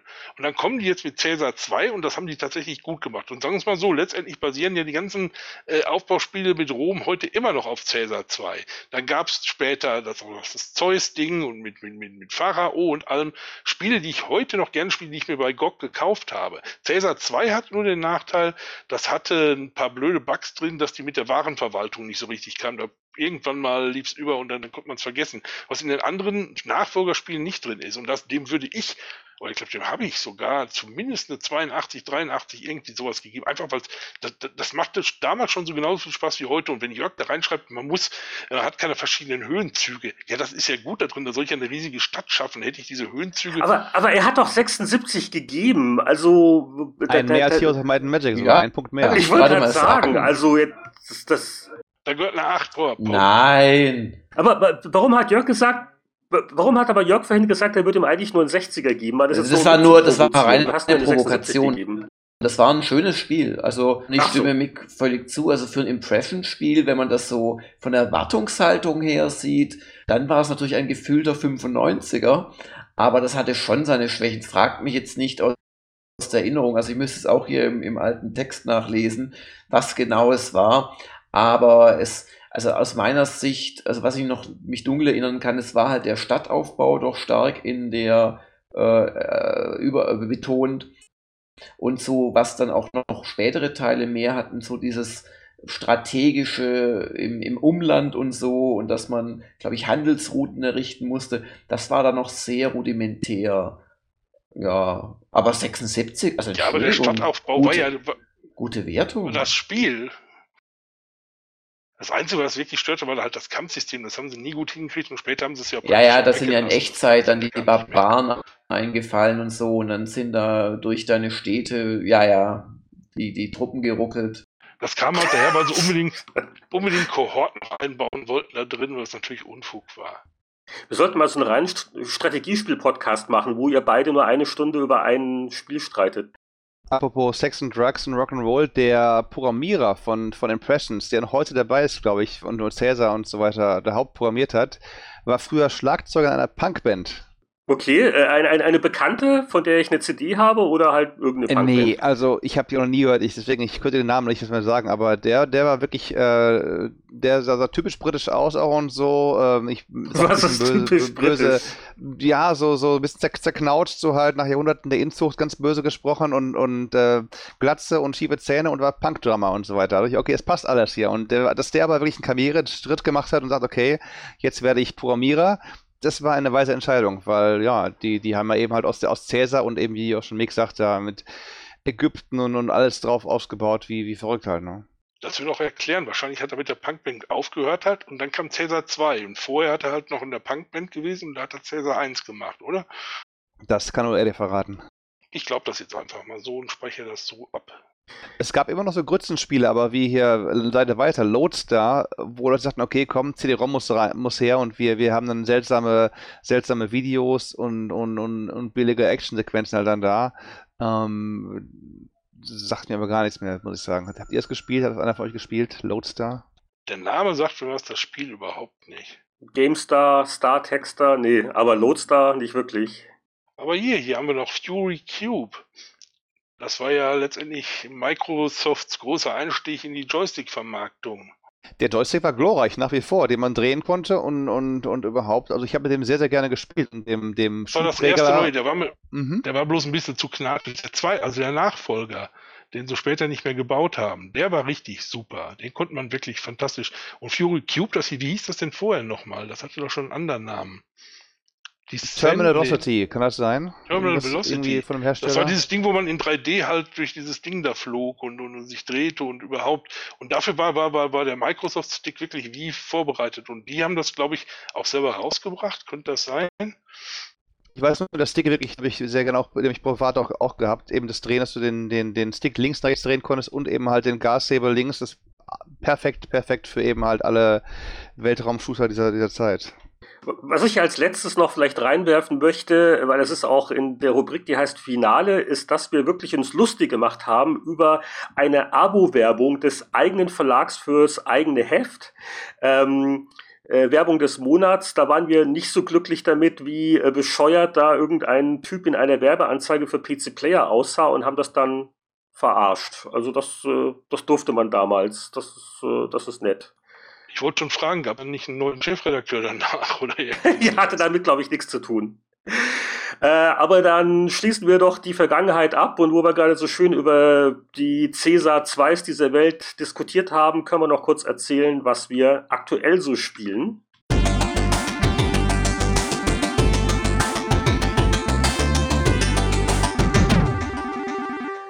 Also, meine Lieben, ihr habt ja auch sicher was Aktuelles gespielt, sollte man meinen. Es kommt ja auch viel gerade raus. Äh, fangen wir doch mit Jörg unauffällig an. Fasse dich kurz. Was wurde so gespielt zuletzt? Also, das wird kurz gesagt. Gerade ist die Hauptkampfzeit bei Gamers Global oder bei jedem Spielemagazin auf der Welt. Gerade prasseln die Titel Titel rein, die man sich sonst alle drei Monate wünschen würde. Und zwar dann in einer Woche und es ist der helle Wahnsinn. Also ich versuche mich kurz zu fassen. Ähm, ich ich lasse auch die ganzen Sachen, die schon ein bisschen älter sind, weg, wie, wie, wie, Beyond Earth, Tide und so weiter. Und steig mal ein mit einem sehr schönen Spiel, das ich auch den Zuhörern empfehlen möchte, wenn sie zufälligerweise äh, viele Kinder und viele haben oder zumindest zwei drei Kinder und drei 3DS. Ähm, es gibt nämlich seit kurzem Legend of Zelda Treeforce Heroes. Und das ist ein wunderschönes Spiel, das man äh, nur zu dritt spielen sollte. Also es gibt einen Einspielermodus, der aber nicht funktioniert so richtig. Äh, zu dritt mit drei miteinander verbundenen äh, 3DS-Geräten ist es eine fantastische Zelda-Auskopplung. Wenig bis keine Story, aber viele, viele Rätsel. Man hat 128 Level wo man mit verschiedenen Hilfsmitteln und vor allem durch Kooperation halt Rätsel lösen muss, Kämpfe bestehen muss, äh, Bossgegner besiegen muss. Also beispielsweise gibt es im, im Wasserlevel Quellen, heißt der, glaube ich, gibt es halt äh, so einen Zauberstab, mit dem man sich Wasserfontänen überall her schaffen kann, die einen hochlupfen. Da muss man teilweise anderen so Wege bauen mit diesen Wasserfontänen. Oder es gibt Greifhaken. Oder man äh, stellt sich wie ein Totempfahl, nennt sie es auch, übereinander. Also einer nimmt den zweiten auf die Schultern und der dritte dann wieder einen selbst und dann kommt man dann Spiel äh, zu dritt und auch für, ich sag mal so, zehn Jahre plus oder neun Jahre plus alte Kinder äh, zu verstehen und zu meistern. Ganz, ganz toll, macht einen Riesenspaß. Ähm, dann habe ich gespielt ein bisschen Assassin's Creed Syndicate, das habe ich auch mit dem Heinrich in der Stunde der Kritiker vorgestellt. Äh, ja, vielleicht willst du noch was dazu sagen. Ich war nicht davon begeistert. Da, da, ja, da, da, kann ich noch was. Ja, ja dann, äh, dann, dann, dann, dann skippe ich das. Ähm, dann habe ich gespielt Halo 5 Guardians. Ähm, ich bin jetzt nicht der Halo-Fan und ich bin auch nicht der große Baller-Fan, vor allem nicht auf Konsole. Aber da muss ich wirklich sagen, der, der reine brachiale Spaß des Ballerns auf viele sich schnell bewegende Gegner mich da wirklich eine Weile geflasht. Kein Spiel, das ich ein ganzes Wochenende lang spielen muss, aber mal für so ein, zwei Stunden, ich sage es jetzt ohne, ohne negative Konnotation, sinnloses Ballern, das wirklich so perfekt. Das, nein, das ist echt, es ist wirklich schön. Also das, das, das war Halo schon immer eins der wenigen Spiele, die auf Konsole funktionieren mit, mit, mit äh, äh Shooter, also äh, Action-Shooter oder, oder Ego-Perspektiven-Shooter. Und das ist wirklich richtig toll. Kleiner Nachteil ist, äh, da ich eben kein Halo-Fan bin, habe ich überhaupt nicht kapiert, um was es geht. Wobei ich schon finde, dass ein Spiel mir sagen sollte, um was es geht. Also auch wenn ich nicht die vorherigen vier Teile gespielt habe. Aber wirklich, das. Seit, seit Halo 2 habe ich es mit der Story Ja, wie ich. Bei Halo 2 habe ich aufgehört. Keine Sorge. Und, und also ja, es haben jetzt schon Leute kritisiert unter der Stunde der Kritiker, ja, ich hätte ja offensichtlich keine Ahnung von der Serie, das stimmt, ja. Und, und trotzdem, und das möchte ich rüberbringen, dass das reine spielmechanische Ballern hat mir riesen Spaß gemacht bei Halo 5. Dann habe ich noch gespielt Sword Coast Legends. Ähm, das Das ist ein schönes Spiel. Das heißt, hast du ja damals, glaube ich, auf der 3DC für uns erstmals gepreviewt. Das kam ja auch so ein bisschen so aus dem Nichts. Ähm, ein ein D&D-Rollenspiel mhm. von Digital Extremes und wie heißen die? N Enforce? Nee. Ähm, Publish äh, ja, also der, der Publisher neben Hasbro, die das zusammen irgendwie vertreiben. Und das Spannende daran soll sein, dass es einen Spielleitermodus gibt, wo man quasi wie früher äh, bei den Pen-and-Paper-Rollenspielen, wo einer quasi den anderen Monster vorsetzt, äh, Items platziert, auch will eigene äh, Szenarien entwickeln kann. Leider funktioniert just der nicht so gut. Also das ist relativ ja noch buggy und, und, und simplistisch. Was gut funktioniert, ist der Koop-Modus mit bis zu vier Spielern.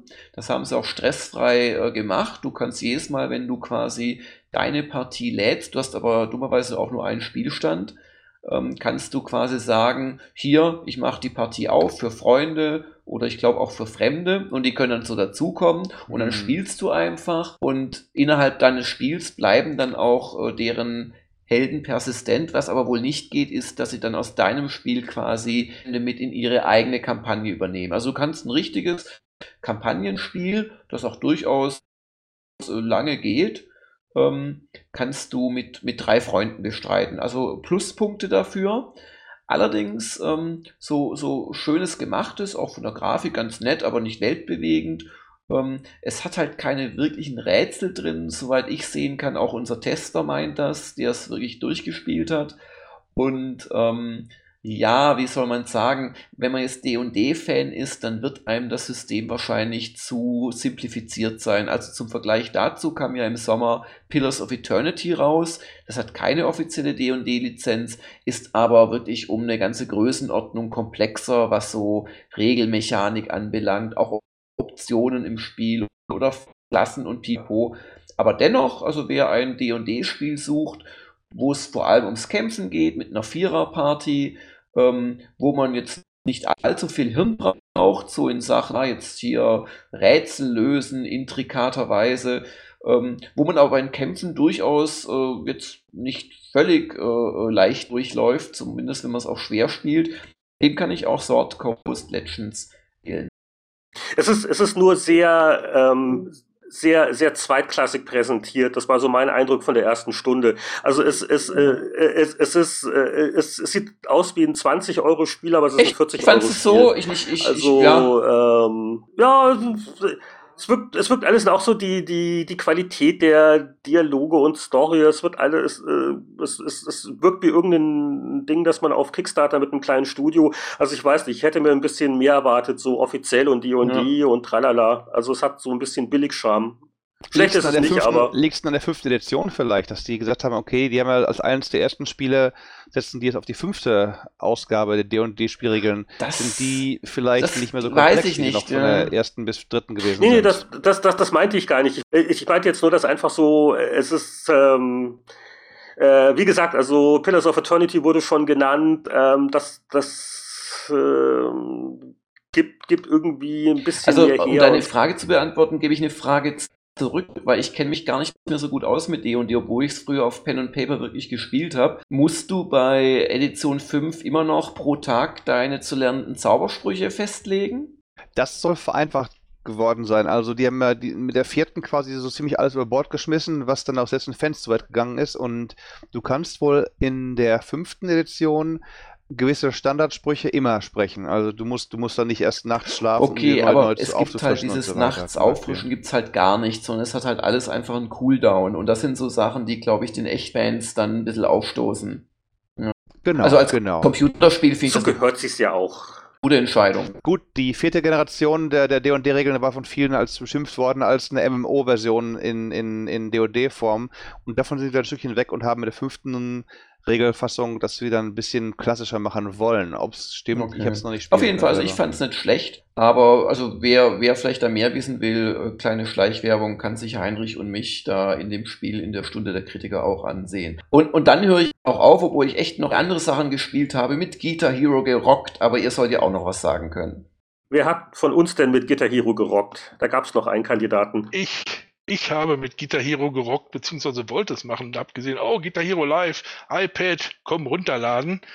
Ich hätte auch Geld dafür bezahlt, aber konnte so runterladen, dann fängt man an, spielt Links, was, was ganz nett ist, ist da wirklich mit Video drin und die ganze Präsentation, äh, wie man, während man spielt, das hat wirklich den Eindruck, als wenn man tatsächlich auf irgendeiner Bühne stand und, und Dings.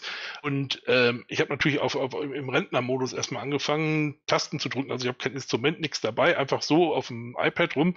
Das machte durchaus Spaß. Und nach dem ersten Lied, nachdem ich fertig war, hieß es dann plötzlich, naja, willst du die Vollversion haben? Da habe ich geguckt, Vollversion, und gedacht, naja, normalerweise kauft man halt ein paar Lieder ein oder was auch immer.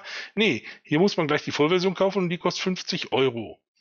Und ich auf glaub, dem iPad? Mir, Moment. Ja, auf, auf dem iPad. Mir fallen Euro? nicht viele Spiele ein oder überhaupt irgendwelche Spiele, die 50 Euro auf dem iPad kosten. Da sind dann 47 Songs bin dabei, glaube ich, glaube es sind 47. Und da stand noch nicht mal, welche das sind. Und ich habe gesagt, also Leute, ich bin durchaus bereit, Geld dafür zu zahlen, auch mehr Geld zu zahlen, wenn es mir wirklich Spaß macht. Aber was ich nicht einsehe, ist die Katze im Sack für 50 Euro zu kaufen. Und wenn man sich nur mal in die Charts reinguckt, da ist es im Moment, also soweit ich runtergescrollt habe, nicht zu finden. Offensichtlich gibt es da wohl auch noch ein paar Probleme dabei dass Leute, die sich da tatsächlich 50 Euro zahlen wollten, dann irgendwie nicht akzeptiert wurden. Und es gibt noch ein zweites Programm dazu, das einem, wenn ich recht verstanden habe, ermöglicht dazu auch noch zu singen. Nur dieses Programm funktioniert gar nicht. Das zeigt, sobald man startet, einfach an, Sie haben keinen Internetzugang. Immer. Nein. Und jetzt ganz ehrlich, äh, da sitzen ja keine, keine Kleinstbutze dran, die äh, noch nie ein Spiel gemacht haben äh, ich war schon, also wirklich, ich war, eigentlich war ich sogar entsetzt. Allein schon über die 50 Euro und dann noch diese, diese mäßige technische Qualität, die dann da auch noch drin steckt. Jetzt könnte man sagen, wenn du 50 Lieder kaufst separat, kostet ein Euro pro Stück, da sind dann 50 Euro kommen daher, aber dass du die nicht ja. auswählen kannst oder sehen kannst, was du kaufst, finde ich sehr, sehr aber seltsam. Aber will ich 50 Lieder kaufen? Nein, eigentlich nicht. Also vor allen Dingen doch nicht auf einmal, einfach mal so. Ich meine, vor allen Dingen, stell dir mal vor, jetzt sitze ich da als Mensch, der ein Einkommen hat, aber wenn du da 15 bist oder so, erzähl deinen Eltern mal, dass du 50 Euro mal eben brauchst. Ja, aber kostet das Spiel auf Konsole nicht auch 50 Euro? Nee, Wahrscheinlich ist, noch, ist das die teurer, Überlegung, dass weil, sie gesagt haben, ein Preis für alle. Nee, oder, auf, auf oder Konsole nicht? ist das ja noch teurer. Also Mick redet jetzt nur über die iPad-Fassung und die funktioniert in der Tat, äh, also ich habe mir die auch angeschaut und sollte auch da irgendwie, nee, aber auf Konsole zahlst du, glaube ich, äh, ab 99 Euro. Dann ist das Spiel mit einer Plastikklampe drin. Und dafür ist es natürlich auch eigentlich gedacht. Es gibt aber wohl auch Mic für auch iPad gibt es auch, aber eine spezielle Gitarre, weil ich habe es nicht geschafft, unsere Redaktionsgitarren mit der iOS-Fassung äh, ja, ja, zu verbinden quasi. Ja, ja, die, die, die muss halt Bluetooth haben und äh, die gibt es im sogenannten Starter-Kit. Aber da habe ich jetzt nicht nachgeguckt, was das kostet. Also man kann wohl ein Starter-Kit kaufen mit einer passenden Gitarre dafür, dass ich am iPad spielen kann, wobei ich allerdings nicht weiß, ob ich das am iPad mit einer Gitarre, ich meine, wie, wie mache ich das rein logistisch? Also wie auch immer. Äh, das iPad an die Wand nageln oder was? Das zum Sehen oder wie? Oder die Gitarre, ich weiß nicht, wie das gehen soll, aber vielleicht bin ich auch einfach nur zu alt dazu, das ist auch möglich. Aber die, diese 50 Euro, die haben mich umgeschmissen. Und das zweite, was ich gespielt habe, das kann ich eigentlich gar nicht sagen. Das ist ja eigentlich ein Test, den ich mache und über den ich noch nicht links, aber der hat mich halt die ganze Woche aufgehalten, eigentlich sogar noch länger. Und deshalb habe ich nichts anderes geschafft. Und wer das möchte, wissen möchte, darf nächste Woche bei Gamers Global mal reingucken. Gib uns mal einen Tipp, Mike. Gib uns mal einen Tipp zum Genre oder so wenigstens. Nee, da, ich, ich, das ist irgendwie also, so Embargo-Zeug, wie, wie, wie, ich schon, wie ich schon anno 2005 sagte, äh, ist der Mick da, glaube ich, der richtige Mann, um es zu testen. Ja, mehr sage ich nicht. Aber da gibt es ganz strenge Embargos, so wie anno dazu mal sozusagen. Oh, ich weiß, es ist ein neues Battlecruiser-Spiel. Ach, Roland. Okay, apropos A, Assassin's Creed Syndicate. Ich habe letztes Jahr nicht Assassin's Creed gespielt. Vor zwei Jahren habe ich mir wirklich für meine neue PS4 damals Black Flags dann noch gekauft und fand das eigentlich ganz nett. Ähm, ich habe es wirklich, das neue Syndicate, dann doch ein bisschen weiter gespielt. Auch wenn ich da in der Stunde der Kritiker etwas ähm, wenig begeistert klang. Und äh, es wird auch in der Tat ähm, dann ein bisschen interessanter, weil sie wirklich über eine Stunde brauchen, für so ein arg gestrecktes Tutorial und Mission und überhaupt. Und dann kommst du mal irgendwann in London an. Und dann wird es ein bisschen interessanter natürlich, die Schauplätze und überhaupt. Und auch dann gibt es erstmal einen Startbezirk, den du erstmal eroberst. Also sie lassen sich Zeit, bis sie dich wirklich mal so ein bisschen die Stadt angucken lassen. Und äh, ich gebe mir Mühe, ich denke mir auch immer wieder, ach, da kommen sicher noch interessante Sachen, aber ich werde nicht wirklich warm damit. Äh, Assassin's Creed äh, Syndicate äh, wirkt unglaublich lieb und einfallslos, trotz des tollen Szenarios, viktorianisches London. Und da läufst du auch mal in den äh, Charles Darwin rein oder Alexander Graham Bell, der so ganz lustig so als äh, verrückter Wissenschaftler dargestellt wird, die dann Gadgets für dich erfindet. Also alles irgendwie ganz nett. Ähm, aber zum einen, die beiden Hauptcharaktere sind unglaublich fade, langweilig ähm, bis unsympathisch. Und äh, die Rahmenhandlung macht Jahr für Jahr äh, weniger Sinn für mich. Es ist wirklich eine Selbstparodie. Ähm, das Spiel wäre so viel besser, wenn es diesen ganzen Mumpitz mit den Templern und den Assassinen nicht gäbe. Wenn man einfach sagen würde, wir sind jetzt im viktorianischen London, und das passiert. Einfach als historisches Spiel wäre das viel besser uh, und äh, äh, und so, die, ich kann wirklich nicht nachvollziehen, warum ich damit irgendwelche Leute meuchelmorden muss. Ähm, und deswegen, ich werde nicht richtig warm damit. Also, äh, und auch so von den Spielmechaniken her, es ist halt ähm, alles schon mal sehr oft da gewesen und sicher sehr professionell gemacht. Ich werde auch sicher noch mal ein bisschen weiter reinspielen. Aber ich bin wirklich ein bisschen enttäuscht, gerade weil das Setting sehr interessant ist. Äh, aber sowohl der Spieleinstieg als auch die Story und die Charaktere und was man so macht, das ist alles unglaublich äh, professionell mittelmäßig. Kann man das nicht ausblenden? Kann man nicht sagen, okay, ja, es gibt halt diese Zwischendinger mit, mit Animus und, und hast du nicht gesehen, aber die muss man halt nicht wirklich für voll nehmen. Macht es dann keinen Spaß mehr? Ja, die, die, die tue ich auch nicht für voll nehmen, aber es ist, äh, aber es, es fehlt so ein bisschen der, der Kontext für die Story und, und wie gesagt auch die, die, die Helden. Also man, ich, man fiebert nicht irgendwie mit, man, man ist nicht gespannt, wie es weitergeht. Also zumindest mir geht das so. Also mir ist das so, ah ja, okay. Ähm, äh, das andere Spiel, da ist jetzt die Beta für mich gestern losgegangen. Ich habe also jetzt auch nur zwei Stunden reingesteckt, ist Overwatch von Blizzard. Ähm, geschlossene Beta, ein Team-Shooter geht so ein bisschen, kann man das vergleichen, also so ein bisschen Richtung Team Fortress 2, weil es auch so einen lustigen Grafikstil hat, aber halt sehr viele Charaktere mit individuellen Sonderfähigkeiten. Und wie alle Online-Shooter ist es irgendwie für Leute in meinem Alter sehr schnell und hektisch. Und noch immer die Freude, man kennt die Map nicht, man macht zwei Schritte und man ist tot. Ähm, allerdings schon in der Beta gefallen mir ein, zwei Sachen sehr gut. Ähm, so typisch Blizzard. Also das, äh, äh, es sind wirklich schöne Charaktere dabei, mit denen du sinnvoll Sachen machen kannst, auch wenn du kein guter Frontkämpfer bist. Also es gibt ein paar witzige Heiler, Klassen oder es gibt auch so einen Ingenieur, der baut halt wieder Geschütztürme und da kann, können also auch Leute wie ich dann am Ende so bei den bei der MVP-Nominierung äh, auch mal Stimmen abkriegen. Ähm, und äh, die, äh, die Fähigkeiten der, der Charaktere sind auch sehr, sehr vielseitig. Und ähm, äh, ja, wie gesagt, war nur ein Kurzeindruck. Äh, es ist wirklich jetzt nicht so mein Lieblingsgenre. Das sind halt auch so diese, diese Zeitlöcher und ähm, die guten Reflexe haben die jungen Leute, ich nicht. Aber ich denke mal, also, also wenn man, einen, wenn ich jetzt einen Online-Shooter spielen würde, dann eher sowas wie Overwatch. Und äh, da bin ich mal noch gespannt, wie sich das noch entwickeln wird. Das waren so eigentlich meine beiden Hauptspiele. Wenn es keine Fragen gibt, dann darf der nächste. Also ich war noch nicht dran äh, und ich wollte. Den haben wir denn noch nicht. Roland. Ah, verdammt, hat nicht geklappt. Netter Versuch. Sehr gut. Ja, ich habe meine, meine, meine Wachschlafrhythmen in den letzten Tagen ein bisschen äh, um zu meinen Ungunsten verlagert. Und zwar spiele ich exzessiv seit einer guten Woche bestimmt, weil man alle immer schimpfen, der Ausländer spielt keine modernen Spiele, der ist immer mit seinem iPhone-Spiel zugange und, und, und WoW. WoW eigentlich kaum noch. Selbst die Missionen vernachlässige ich mit meinen Nach mit meinen Folgern, weil ich spiele jetzt Destiny auf PS4 und äh, das Ding kam ja schon vor einem Jahr raus, richtig. Aber damals war es so, hm, okay, könnte was werden, aber irgendwie gibt es wenig Content. Und nun kam vor ähm, zwischen dieser und zwischen den letzten beiden Podcast-Aufnahmen eine Erweiterung raus, nicht die erste, zweite, sondern dritte Erweiterung namens The Taken King. Und damit hat Destiny im Prinzip in einem Jahr äh, den vierfachen Umfang bekommen, wo man sagt, Mensch, WoW, die wollen alle zwei Jahre oder kürzeren Taktraten ihre, ihre Erweiterung rausbringen. Gibt es in Destiny wirklich... Darf ich dich kurz unterbrechen? Das hieß der Taken King? The Taken King, ja, weil die haben ein Problem, die haben ihre ganzen Bösewichte, die haben alle. Nein, nein, ich, ich meinte eher, auf Deutsch klingt das ein bisschen anders. Wie, wie bist du der deutsche Titel? Der Taken King. Ach, der Taken King. Theke. Nur echt mit den, mit den britischen PR-Mäusen, aber der Taken King, oder? Ja, auf jeden Fall.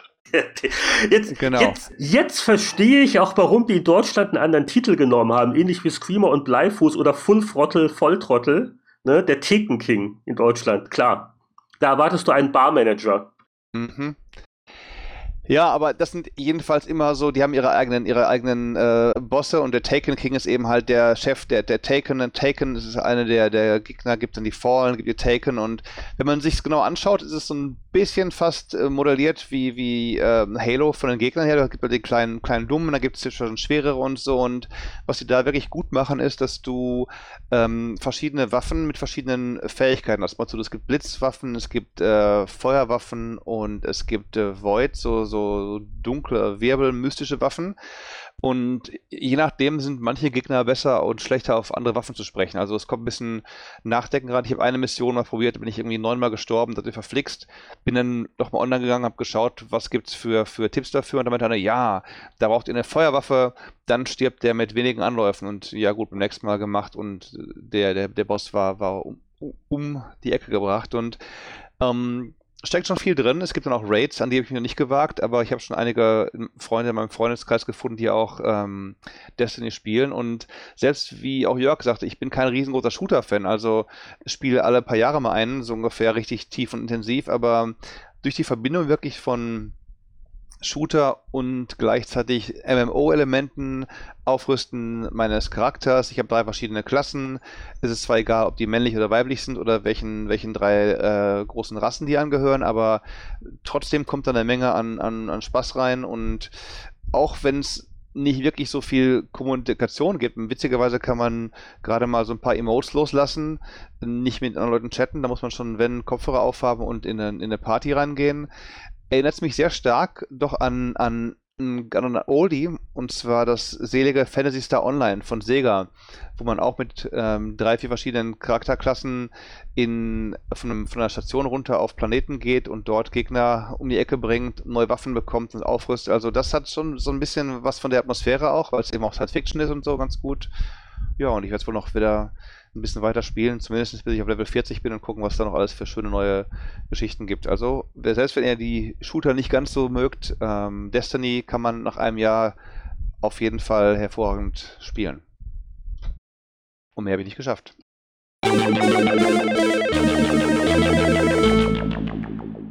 Ja, und dann sind wir auch am Ende angekommen des äh, 73. Spieleveteranen-Podcasts. Da haben wir gedacht, wir sind heute zu wenige, dann wird das ja ganz schnell vorübergehen, von wegen, bevor jetzt Jörg äh, noch mehr Spiele rauspackt. Naja, also zu Guitar Hero könnte ich schon noch ein bisschen was erzählen, vor allem, was es eigentlich für ein Spiel ist und was es wirklich ganz neu macht. Also das ist eine ganz erstaunliche Sache eigentlich, aber ich muss ja nicht, wenn ihr was, Moment, was kann das denn neu? Ich meine, Guitar Hero hast du noch äh, Noten, die runterfahren, musst du dann in den Tasten drücken. Nee, ich meine gar nicht das Spielmechanische, da haben sie halt eine ganz neue Gitarre, wo du jetzt äh, näher am eigentlichen Gitarre-Spielen so ein bisschen bist, mit sechs Tasten in zwei Reihen.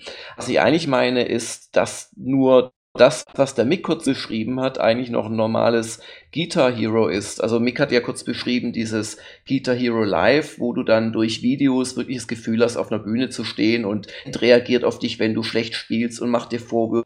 Das Publikum fängt an zu buhen und das haben sie mit gewaltigem Aufwand wirklich in so Hallen und Arenen gefilmt mit echten Leuten und echtem Publikum. Das ist aber nur quasi der, der, der, die Einstiegsdroge. Das eigentliche, was oh, okay. verkaufen wollen, nennt sich GHTV. Das ist im Prinzip der Spielmodus, wo es dann mit dem Abzocken auch losgeht und mit dem dauernd on sein und nur im Internet spielen und so weiter. Du kannst nämlich ähm, quasi jederzeit in, in einen von zwei Kanälen einklinken und spielst dann sofort mitten im Song los. Und das ist auch wohl weltweit gerade live dieser Song, der gespielt wird, kämpfst da gegen andere, halt versuchst halt besser zu spielen als die Kriegs und so weiter.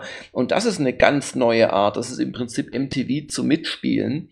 Und ähm, das ist aber auch ein sehr äh, businessmäßig in Schachzug, weil die müssen nicht mehr äh, sich 100 Lizenzen kaufen von oder 500 oder wie auch immer äh, für alle Zeit, sondern die machen äh, zeitbasierte Lizenzen mit den ganzen Plattenfirmen bieten dir zum Beispiel dann ein Special an mit irgendwelchen drei Evergreens, aber nur zehn Tage lang. Und das ist höchst interessant, aber auch ein bisschen bittig, finde ich, weil du erwirbst, und Mick hat sich ja schon drauf aufgeregt über die 50 Euro. Im Prinzip zahlst du auf Konsole 99 oder 119 Euro, hast halt die Plastikklampe dabei, hast aber nur wenige Songs, wenn ich das richtig giere das meiste wird gestreamt oder du musst dir ähm, Spiele äh, aus einer sogenannten Musikauswahl holen. Da kostet aber jedes Spielen für dich einen Durchlaufpunkt.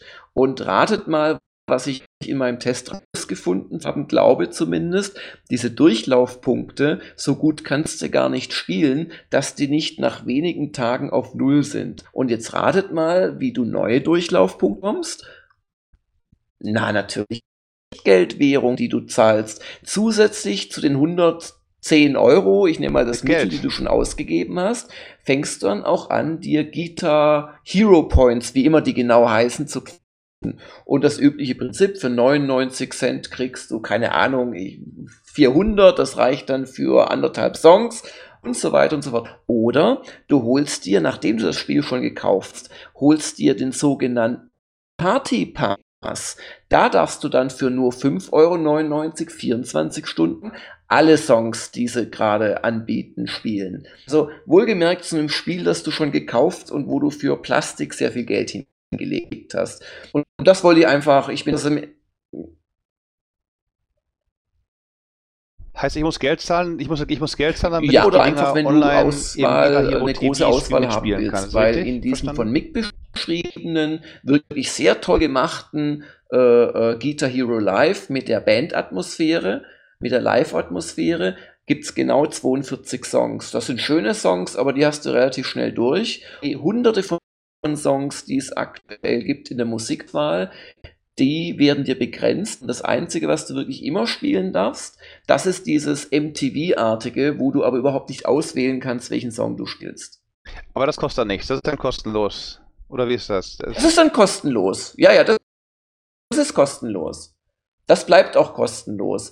Aber wenn du halt mit Freunden oder auch allein bestimmte Songs spielen willst, jeder Durchgang dekrementiert deinen Durchgangzähler der baut sich zwar wieder auf durch Spielen und durch Lösen von Aufgaben, aber aus meiner Sicht, ich habe es wirklich äh, mehrere Tage lang gespielt und, und zehn Nettostunden oder so, ähm, kannst du es gar nicht ohne Ächtung aufrechterhalten. Und das ist, ist ein interessantes äh, Konzept von Activision und äh, ihrem Partner. Dass da Geld für äh, bezahlt wird, Gibt es auch Sachen von Helene Fischer? Ich würde es nur gern wissen, wenn ich schon jetzt Geld bezahlen möchte. Ich habe extra für dich geschaut, bislang nicht, lieber Mick. Du musst tapfer sein. Es ist ein sehr rockiges und US-anisch dominierte äh, Setlist. Das ist der wahre Skandal, möchte ich mal darauf hinweisen. Lokale Sender wäre nicht schlecht, ne? Guitar Hero TV auf Deutsch oder so mit deutschen, deutschen Produ Produktionen. Genau.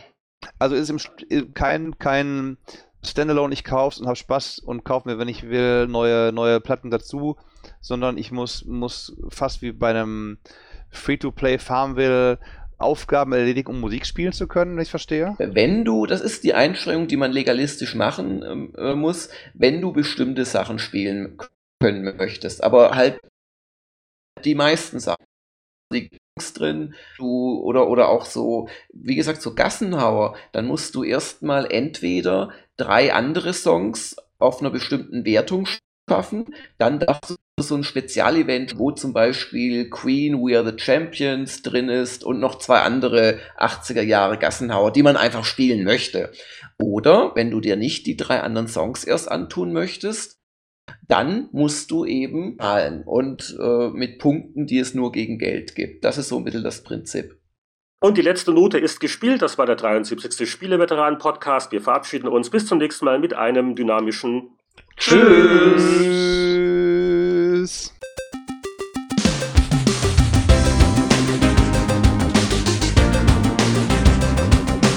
Das war ein weiterer Spieleveteranen-Podcast.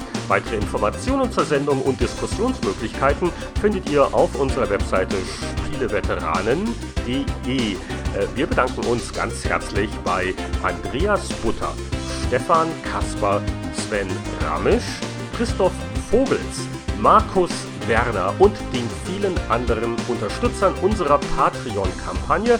Wie man supporten kann und was man davon hat, erfahrt ihr unter patreon.com-spieleveteranen.